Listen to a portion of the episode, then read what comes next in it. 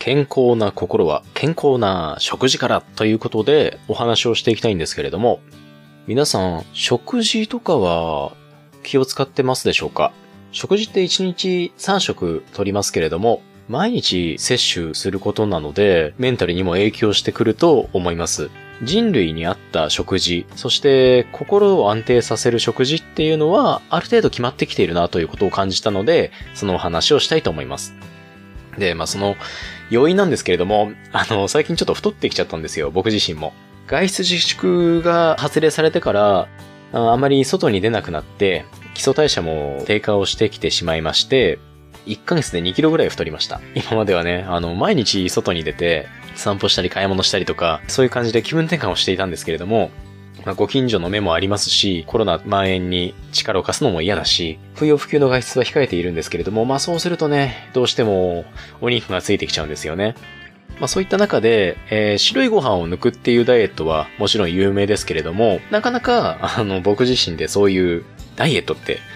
あんまり好きじゃなくて、白ご飯と、なんかお肉食べたりとか、脂っこいものとかも普通に食べていたんですけれども、もうそろそろちょっとごまかせないなという感じになってきました。あの前回スタンディングデスクで立って作業しているっていうお話もしたんですけれども、立ってるとね、足の裏が痛くなってきてしまって、ああ、これは体重増えたなあかんなということで、食べ物を変えました。えー、そのお話をしますね。世の中の食べ物には、高 GI 食品と低 GI 食品って言われるものがあります。高 GI 食品って何かっていうと、白いご飯とか、うどんとか、白物の炭水化物を多く含んだ食べ物になります。で、これってね、安いんですよね。小麦粉とか、お米とか、安いからこそ、いっぱいついつい食べてしまう。定食屋さんでも大盛り無料とかね、これ聞くと思います。ただ、これって確かに安くて高カロリーが取れるんですけれども、肉体的には結構疲れちゃうんですよ。穀物を摂取した後に、血糖値っていう血の中に流れる糖の値が急上昇するんですね。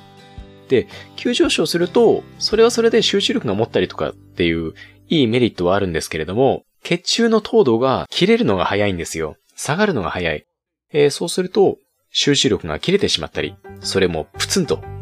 イライラしやすかったりとか、そういう点もあります。あとは、長年そういう高 GI 食品ばかりを食べていると、年を重ねるごとに糖尿病のリスクも高まるといったデメリットもあります。で、糖尿病って甘いものを食べてる人しかならないんじゃないのって思うじゃないですか。ケーキとかね。コーヒーに砂糖をドボドボ入れて飲む人とかね。でもそうではなくて、白ご飯とかうどんとかって、体内に入ったら砂糖に変換されるんですよね。で、我々はその糖になったものをエネルギーとして体中に回していて、脳に持っていって、いろいろなことを考えて、仕事をして、人と話をしてっていう風に使っているわけです。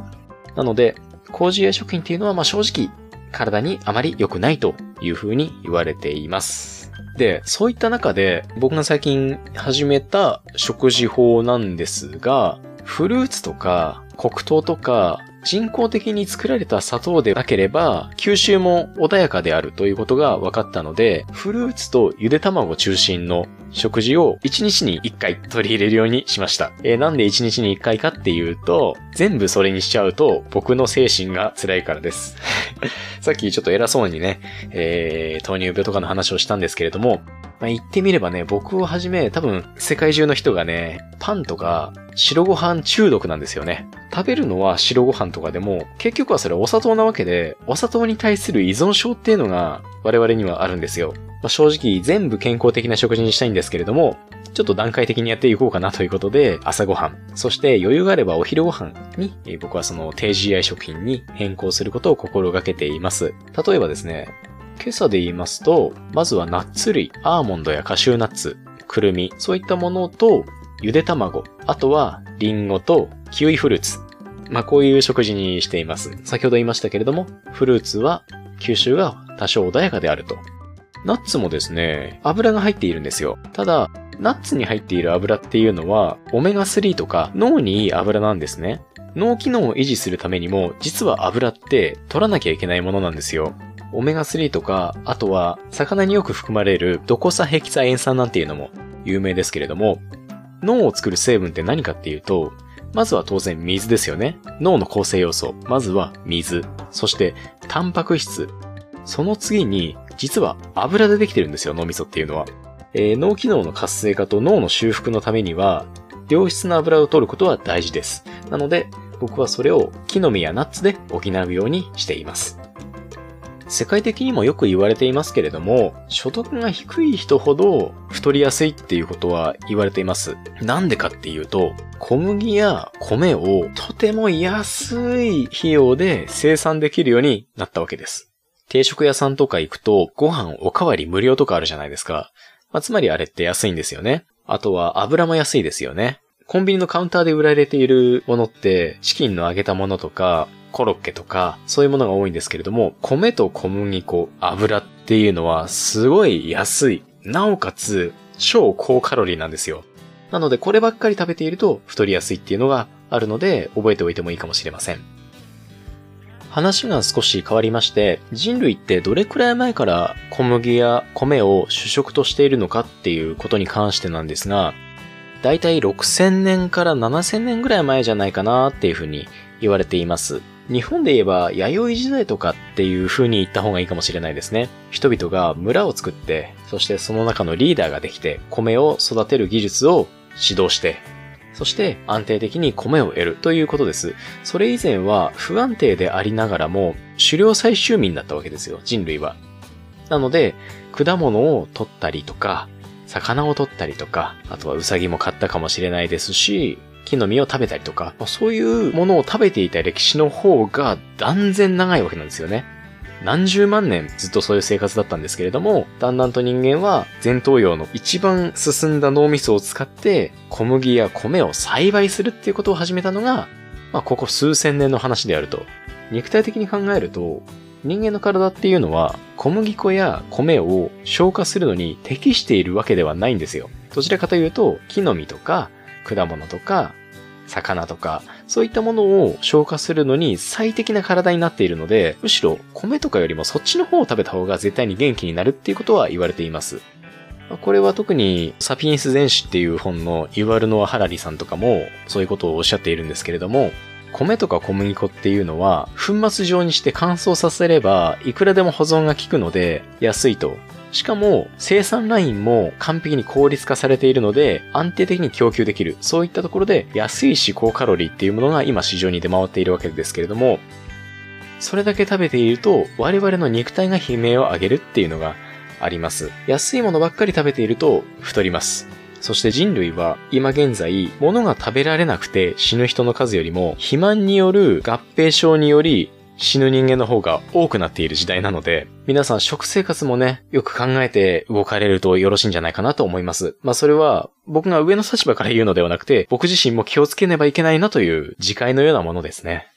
今思いますと、その数年前まで、え、サラリーマンとして働いていたんですけれども、かなり体に悪い食生活をしていました。朝はコーンフレークをたくさん食べまして、会社に行きます。11時ぐらいになるとお昼休憩が始まって、ラーメン屋さんに行ったり、牛丼屋さんに行ったり、あとはランチをやってる居酒屋とかなんかに行ったりしてね。でね、ご飯大盛りやってるんですよね。仕事頑張って疲れてるからご飯いっぱい食べたいなと思って必ず大盛りを頼んじゃうんですけれども、でも今思うと、そこで大盛りいっぱい頼んでからオフィスに戻って仕事をして集中できた試しがないです。だから当時の食生活をもう少しうまくやっていれば、もっとパフォーマンスのいい仕事もできたんじゃないかなというふうに考える次第ではあります。まあ、ここまで聞いてくださった方でね、ちょっとやってみようかなっていうふうに思われる方もいれば、いやー、いきなりそのフルーツ生活とか結構きついなーって思う方もいると思うんですけれども、僕が2週間健康的な食事をとることをやってきた中で、この食べ物だったら結構続けやすいなーって思ったのを紹介したいと思います。それが、ゆで卵とプチトマト、あとは今の時期だと、いちごとさくらんぼ。これです。ゆで卵に関しては、1回でね、10個ぐらい全部卵茹でちゃうんですよ、鍋で。で、鍋から引き上げて、それを冷水で急速冷却して、冷蔵庫に入れておくと。で、そうするとね、いつでも取り出せるんですね。卵を割ってすぐに食べることができるので、時間短縮にもなりますし、これは非常におすすめです。ゆで卵は塩で食べるっていう方もいらっしゃると思うんですけれども、醤油で食べても美味しいですし、あとおすすめがごま油とお塩で召し上がっていただくのもいいです。ただ、ごま油はね、カロリーもあるので、つけすぎには要注意してください。あとは、プチトマト。これはね、コスパが最強なんですね。うちの近くに肉の花正があるので、えー、そこで買ってくるんですけれども、プチトマトがね、30個ぐらい入って190円とかで売ってます。で、プチトマトだったらね、皮剥かなくても大丈夫だし、包丁を使わなくても、簡単な水洗いだけでパクッと口に入れれば十分なので、これもこの健康的な食生活をする上で随分役に立ってます。お腹減って肉食いたいなーとか思っていても、これ食べてしまえば、5、6個食べれば割とね、お腹いっぱいになるんですよね。なので、これもおすすめ。同じ理由で、いちごやさくらんぼもおすすめです。ただ、ちょっとお値段が高い場合があるので、1回の食事につき2つだけとか3つだけとかいう風に食べていくと、まあ、3日か4日ぐらい持ちますんでね。それもおすすめかと思います。ということで、いきなり3食全部を変えるのはしんどいと思いますよ。だけど、3食のうち1食でも変えると、あ、こんなに体の体力維持が違うんだっていうのにおそらく気づくいい機会になると思いますので、よろしければ皆さん試してみてください。